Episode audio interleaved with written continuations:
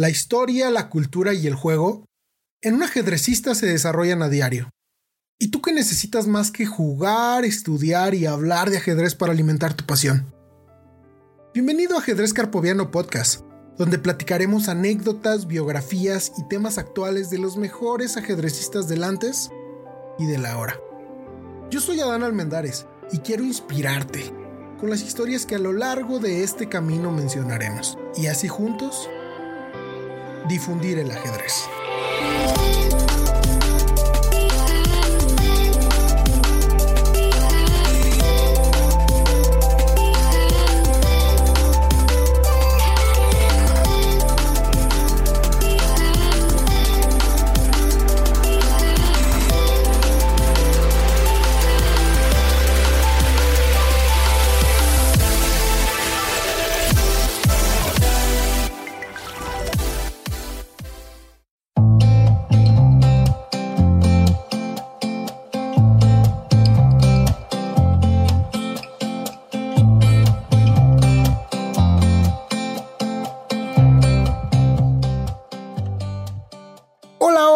Carpovianos, bienvenidos nuevamente. Ya estamos en el capítulo número 4 de este podcast de ajedrez carpoviano. Primero que, que cualquier otro tema que vaya a tocar, quiero agradecerles a todos los que están apoyando este proyecto, a todos aquellos que están escuchando el proyecto, de verdad, de verdad. Les agradezco mucho que me regalen su tiempo, que, que presten atención a mis comentarios, que escuchen este, este podcast. Quiero agradecerle a la gente de México, España, Perú, Argentina, Colombia, Chile y Estados Unidos que nos está, nos está escuchando y pues la verdad me siento muy especial de que apenas llevamos una semana con este proyecto y sí ha habido mucha difusión. Estamos llegando a muchos países, creo yo, para una semana. Entonces espero este proyecto siga creciendo así como, como se ha venido desarrollando durante esta semana. Y pues nada, de verdad muchísimas gracias a todos. Pues bueno, el día de hoy vamos a continuar con nuestros temas. El día de hoy vamos a hablar de un campeón del mundo muy, muy especial. Un campeón del mundo que marcó las, la pauta del ajedrez posicional que se juega el día de hoy. Es considerado el padre de las bases del ajedrez que, que, que tenemos hoy en día. Esta persona es Wilhelm Steinitz.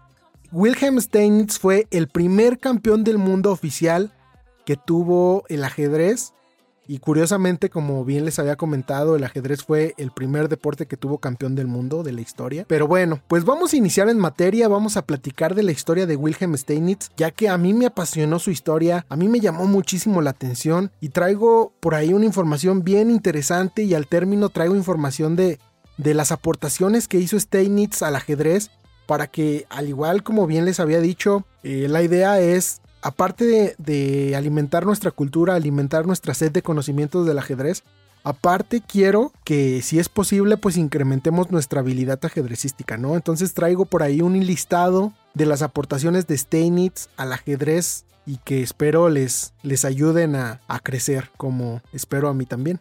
pues bueno, vamos a iniciar con el tema que tenemos. Wilhelm Steinitz nació el 18 de mayo de 1836. Fíjense que curiosamente eh, este programa sale el 19 de mayo, así que el día de ayer Steinitz cumplió años, entonces incluso hay un torneo en Chess 24 que está en honor a Steinitz, por ahí creo que creo que las fechas coincidieron perfectamente y pues eso, eso está excelente, ¿no?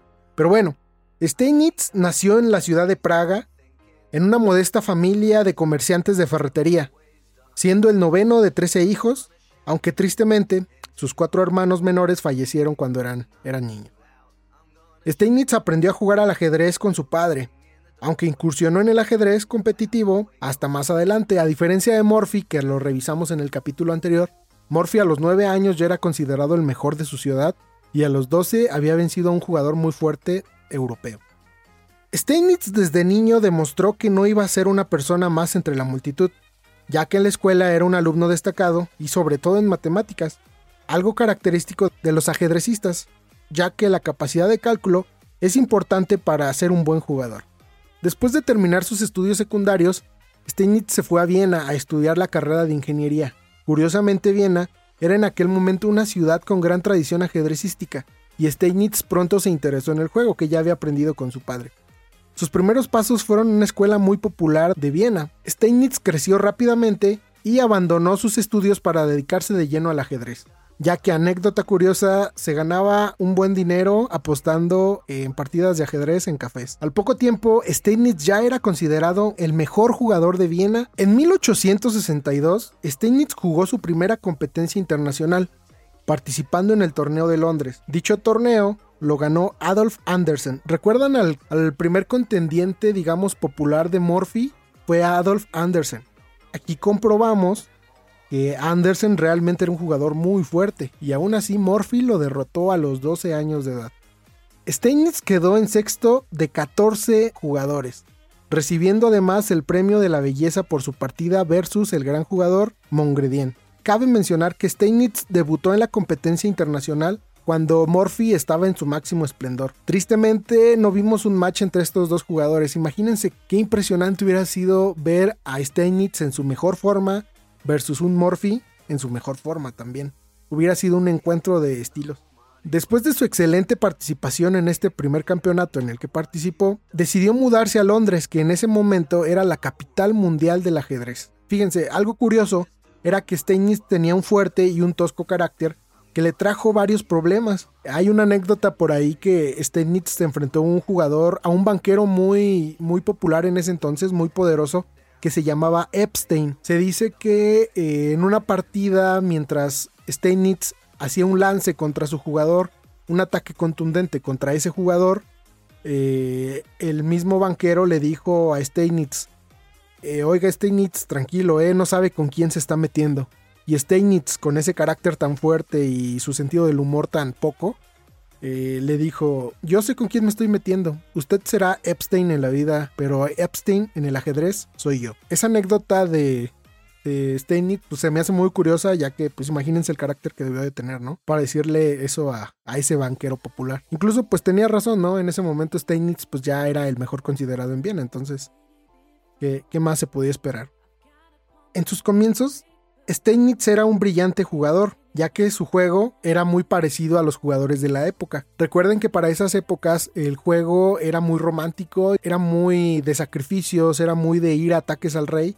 Y Steinitz al inicio era, era, era igual, jugaba de la misma manera y también era muy brillante en esa forma. Tanto era así que la tendencia de temas era el juego de Steinitz, teniendo temas o teniendo personalidades tan grandes como Morphy y como Andersen.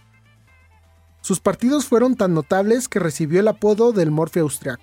Ya en 1866, Morphy se encontraba retirado. Recordemos que Morphy se retiró muy temprano en su carrera ya que nadie le podía ganar y pues aparte ya que la educación que él había tenido pues no veía de buena manera el dedicarse al ajedrez ya que no era considerado como una profesión como tal. Por este acontecimiento de que Morphy ya se había retirado, era lógico pensar que un duelo entre Andersen y Steinitz se podía considerar que decidiría cuál era el mejor jugador del mundo en esa época, por lo cual no tardó en suceder un match entre ambos contendientes. Steinitz se impuso 8 victorias a 6 de Andersen y aquí Steinitz fue la primera vez que se consideró el mejor jugador del mundo. Algo muy importante eh, pues es que a pesar de que este match se, era para, para ver quién era el mejor jugador del mundo, no se consideró como el campeón del mundo porque todavía no era oficial. El match oficial fue hasta más adelante, ya lo estaremos escuchando. Sobre esta época en el que se le consideró el primer, el, el mejor jugador del mundo, Steinitz, con 30 años de edad, se casó con Caroline Golder de 19 años y en 1867, un año después de que se casaron, nació su primera y única hija que se llamaba Flora Steinitz. Regresando al ajedrez, Después del match con Andersen, Steinitz no convenció con sus siguientes resultados, por lo cual la comunidad ajedrecística no aceptaba su superioridad. Fue este bache en su carrera que, cito las propias palabras de Steinitz, llevó a él mismo a replantearse las bases del juego y creó las bases del ajedrez que conocemos hoy en día, del ajedrez posicional. A partir de aquí, Steinitz eh, pues comenzó a hacer sus estudios, comenzó a hacer sus mejoras en estas bases y las fue desarrollando poco a poco. En 1872, Steinitz ganó el torneo internacional de Londres por delante de jugadores como Blackburn, también apodado la Muerte Negra, cabe resaltar que este apodo se le dio por su juego creativo y un gran cálculo que lo llevaban a grandes victorias. y contra otro jugador a quien en un futuro sería su contrincante y un gran enemigo, llamado Johannes Zuckertort, quien era en ese momento una joven estrella en ascenso. Este, este personaje que es Zuckertort, eh, vamos a ver cómo hizo batallar mucho a Morphy, incluso hay, por ahí, hay una anécdota muy curiosa que más adelante vamos a ver. En 1873, Steinitz ganaría nuevamente otro torneo importante, el torneo de Viena, de, su ciudad donde, donde lo vieron crecer. Estas grandes victorias en 1874 lo impulsaron a que lo invitaran y aceptara a colaborar en la revista inglesa más popular de ese momento de ajedrez llamada The Field, donde analizaba partidas de sus épocas, de sus diferentes compañeros de su misma época. A partir de ahí, Steinitz se alejó de la competición dedicándose exclusivamente a su trabajo. Y pues aparte, este, digamos, distanciamiento le ayudó a Steinitz a seguir trabajando en las bases que hoy conocemos del ajedrez de hoy en día. Eh, por lo cual, pues, se, distanció, pero siguió trabajando en ajedrez, siguió estudiando el ajedrez y pues tenemos esas mejorías, ¿no? Después de ese tiempo de que Steinitz tuviera un distanciamiento con la competición, en 1882 regresó y regresó ganando el torneo de Viena nuevamente. Al siguiente año, en 1883, curiosamente Zuckertort, quien ya habíamos mencionado anteriormente, y para ese entonces ya era un muy fuerte jugador y un rival ya característico de Steinitz, ganó el torneo de Londres superando a Steinitz. Y pues curioso, ¿no? La rivalidad entre estos dos jugadores iba más allá del tablero hasta el punto de que a Zuckertort, al haber ganado en este torneo, le dieron el trabajo de Steinitz y a Steinitz lo despidieron de la misma revista. Después de haber perdido su trabajo, Steinitz viajó en 1883, o sea, el mismo año, a Estados Unidos consiguiendo la nacionalidad. Algunas fuentes dicen que fue para retar a Morphy, quien ya se encontraba retirado en ese entonces. Otras fuentes dicen que fue precisamente por haber perdido su trabajo. Yo digo que fue un poco de ambas, ¿no? Aprovechando que pues había perdido su trabajo, aprovechó la oportunidad y dijo, vámonos a Estados Unidos a, a ver si podemos jugar contra Morphy y aprender de su mismo juego. Pero bueno, tristemente Morphy ya no regresó al ajedrez, ya que como ya lo habíamos mencionado, pues Morphy no, no consideraba no consideraba que el ajedrez fuera, fuera una actividad para poder dedicarse a ella. Y a eso agreguemos que eh, con el tiempo Morphy adquirió un, un disgusto por el ajedrez. Después de la derrota que sufrió Steinitz contra Zuckertort, muchos expertos no reconocían a Steinitz como el legítimo campeón del mundo, principalmente Zuckertort, ya que eh, al haberle vencido en ese campeonato en Londres en 1883, se autoproclamó campeón mundial basándose en que según en ese dicho torneo, habían participado los mejores ajedrecistas del mundo. Evidentemente Steinitz no podía consentir esto e insistió hasta lograr que se disputara un match para definir quién a quién le correspondería la corona de campeón del mundo. Por lo cual Steinitz gestionó este campeonato y a propuesta de Steinitz se jugó a 10 partidas ganadas, sin contar tablas, aunque en caso de igualdad a 9 no se continuaría el match, sino que se designaría empatado. El primer match oficial del Campeonato del Mundo comenzó el 11 de enero de 1886, con Steinitz ganando la primera partida, pero sufriendo cuatro derrotas consecutivas contra Zuckerberg. Imagínense después de, de tantos problemas que le debió haber causado esta gestión del primer campeonato del mundo eh, que, ganes la primera partida y te sientas genial y después de otras cuatro partidas más ya vayas 4 a 1. Déjenme decirles que Steinitz era un peleador. Teniendo el camino cuesta arriba, Steinitz se repuso en la partida número 9 con un marcador 4.5 a 4.5, o sea, 4 victorias y un empate.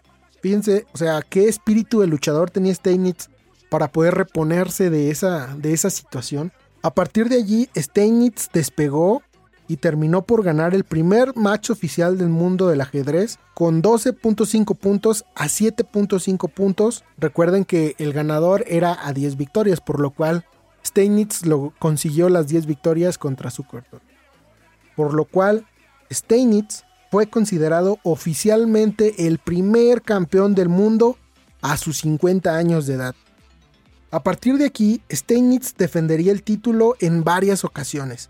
La primera en 1889 versus Chigorin, al mejor de 20 partidas. Obviamente Steinitz, al haber, digamos, reconfigurado o reideado las bases del ajedrez, se considera al día de hoy que la comprensión de Steinitz es mayor a la de Chigorin. Y él le ganó 10 victorias con 5 derrotas y 5 empates en su primer defensa del título. Esta fue la primera defensa del título contra Chigorin. En 1891, Steinitz volvió a, a defender su título contra Isidor Gustenberg, un húngaro, y el match también se llevó al mejor de 20 partidas.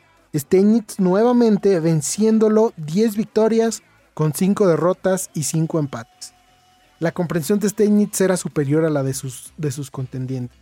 Tanto fue así que en 1892 nuevamente Steinitz se enfrentó a Chigorin, el primer retador al título de, de Steinitz, y nuevamente Steinitz le volvió a ganar a 10 partidas el título en 1892. Algo importante a mencionar es que en esta época Steinitz se acercaba a los 60 años y que ya había una nueva, una nueva generación de jugadores con ansias de disputar el título.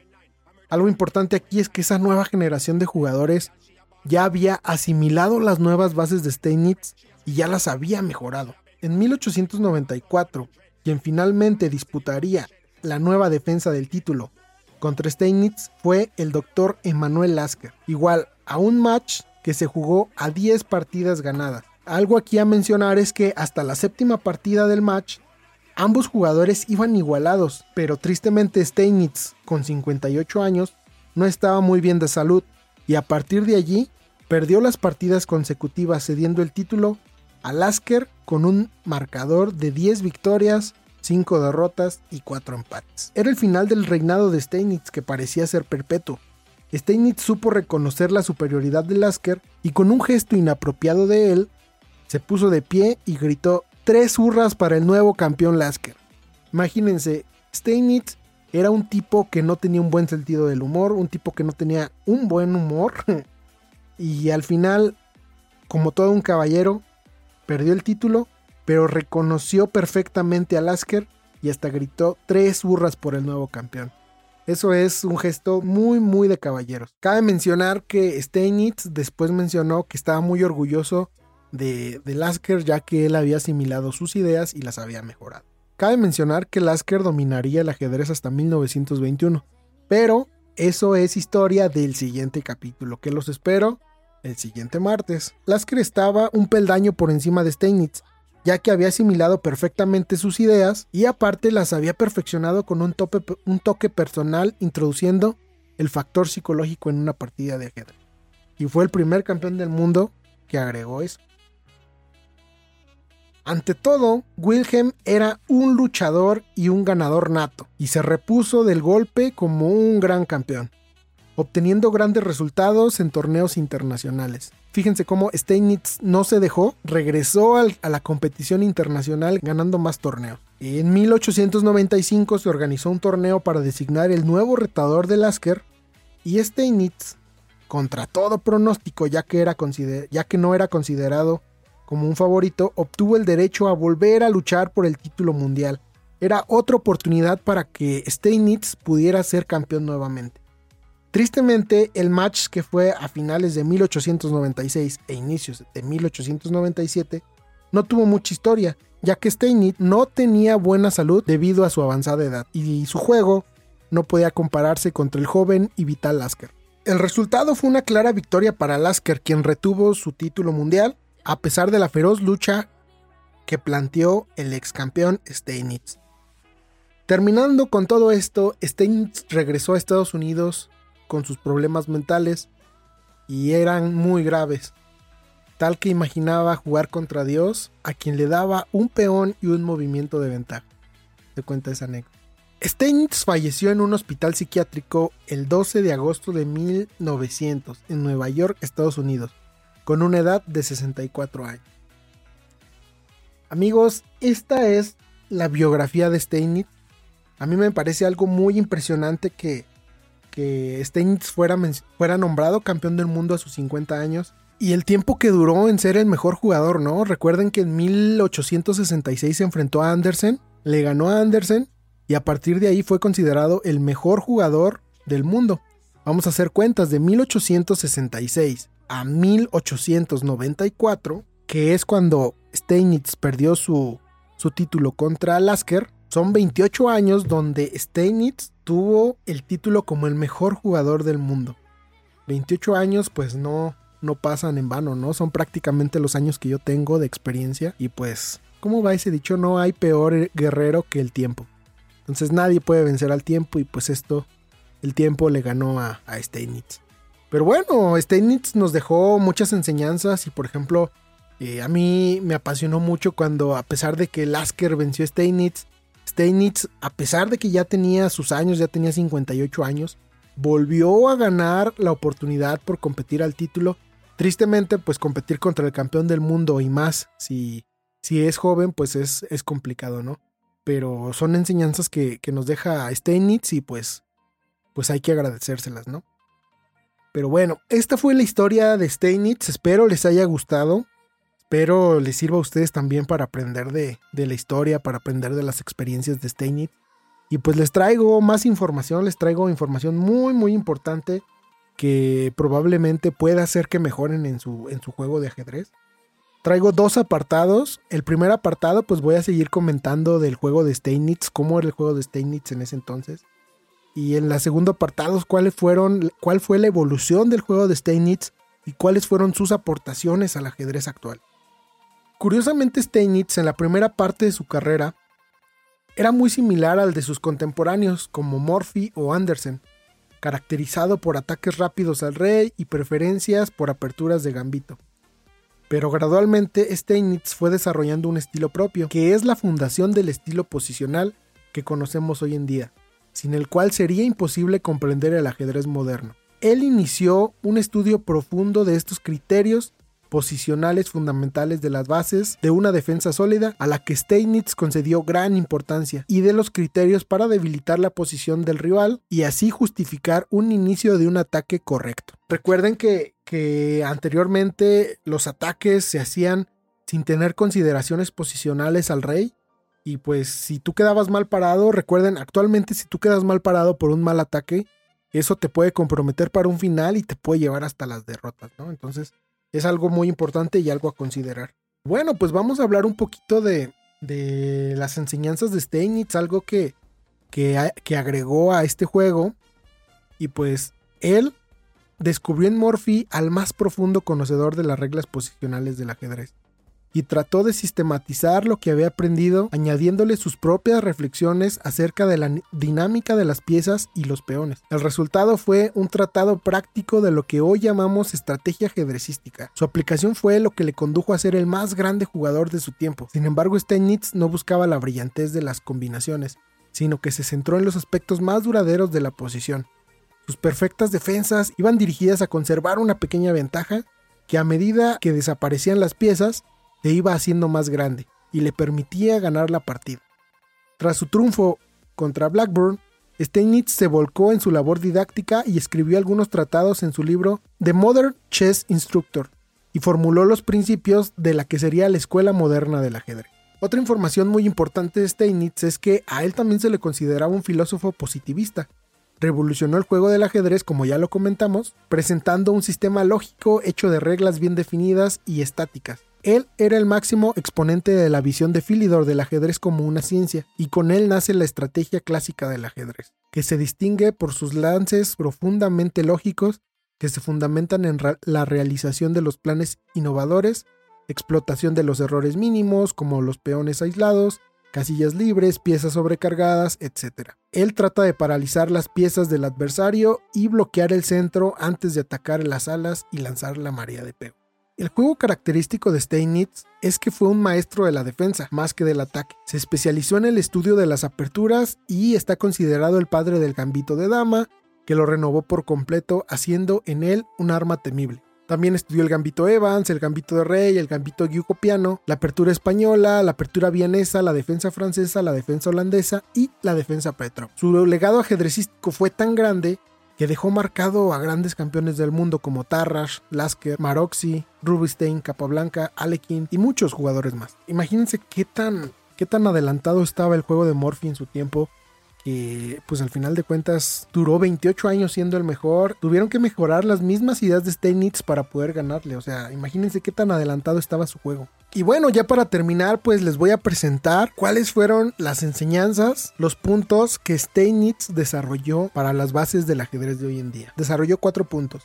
El ataque, la defensa, el plan y las variantes y las debilidades estratégicas. Steinitz dijo sobre el ataque lo siguiente. Para poder atacar con éxito sobre el enroque. Además de poseer superioridad en este flanco, se debe poseer el control del centro o al menos el centro debe estar totalmente bloqueado para que no permita la reacción central del adversario. Un ataque prematuro en el flanco se define contraatacando en el centro y viceversa. Si se genera un ataque erróneo, suele dejar un debilitamiento en los peones, que será fatal en el final. Como podemos ver, Steinitz fue el primero en decir que hay que bloquear el centro para atacar en los flancos, y porque si no, eh, vas a quedar mal parado porque tu rival puede reaccionar en el centro y en el final vas a quedar peor. El segundo punto que Steinitz mencionó fue acerca de la defensa. Este dijo, el arte de la defensa es la economía de los medios. Por eso, el mejor defensor es la pieza de menos valor, el peón. Como el peón no puede retroceder, su avance debe ser muy cuidadoso. La imprudencia puede, ser debilidad, puede crear debilidades graves y permanentes. Hay que vigilar la estructura de peones durante toda la partida con vistas hasta el final. Lo que Steinitz quiere decir aquí es que si vas a defender, lo defiendas con la menor cantidad de recursos para que así a tu rival, al intercambio de material, tu rival salga perdiendo. Steinitz menciona que el recurso con menor valor son los peones, pero hay que considerar que si movemos los peones, estos ya no pueden retroceder y pueden ser una debilidad a futuro. Para el tercer punto que Steinitz mencionó es el plan y las variantes. Decía Steinitz, la estrategia, o sea, la planificación y la táctica, o sea, el orden exacto de las jugadas son cuestiones inseparables, ya que un error en el ajedrez puede generar una debilidad que puede ser principalmente estratégica o táctica y a la larga es lo que te van a lo que te van a empezar a atacar, por lo cual tienes que ser muy cuidadoso en la planeación de tu estrategia. El último punto que menciona Steinitz habla de la diferenciación entre debilidades tácticas y debilidades estratégicas. Las debilidades tácticas pueden resolverse, pero hay que hacerlo en el momento y lo más rápido posible. En cambio, las debilidades estructurales son más difíciles de resolver en pocas jugadas y sus consecuencias se notan a largo plazo durante la partida. Como bien se comentó hace rato, las casillas débiles, los peones, las debilidades etcétera. Pues bueno amigos, terminamos el capítulo del día de hoy. Espero les haya gustado este resumen de, la biografía de Steinitz. Espero les haya gustado el capítulo en general. Síganme el siguiente capítulo. El siguiente capítulo sale el día martes. Y vamos a hablar de el campeón del mundo, Emanuel Lasker, que fue quien efectivamente le quitó el campeonato del mundo a Stein. Y antes de terminar, quisiera mandar un saludo a, a varias personas. Tengo por ahí un amigo que desesperadamente me pidió un saludo que es Alan Mendoza. Él es de Irapuato y es un jugador de ajedrez. Eh, me lo pidió desesperadamente, creo que hasta estaba, me marcó y estaba llorando para pedirme el saludo. Pero bueno, pues un saludo para Alan y un saludo también para, para el club de ajedrez con el profe Pacheco, Alfredín Liren, Armandito, al profe Pacheco, a todos ellos, a Alex también, este, a todos ellos también un, saludo porque nos escuchan también, muchas gracias por escucharnos. Y pues nada, muchísimas gracias por su tiempo, muchísimas gracias por todo. Nos vemos en el siguiente capítulo con Emanuel Asker. Adiós.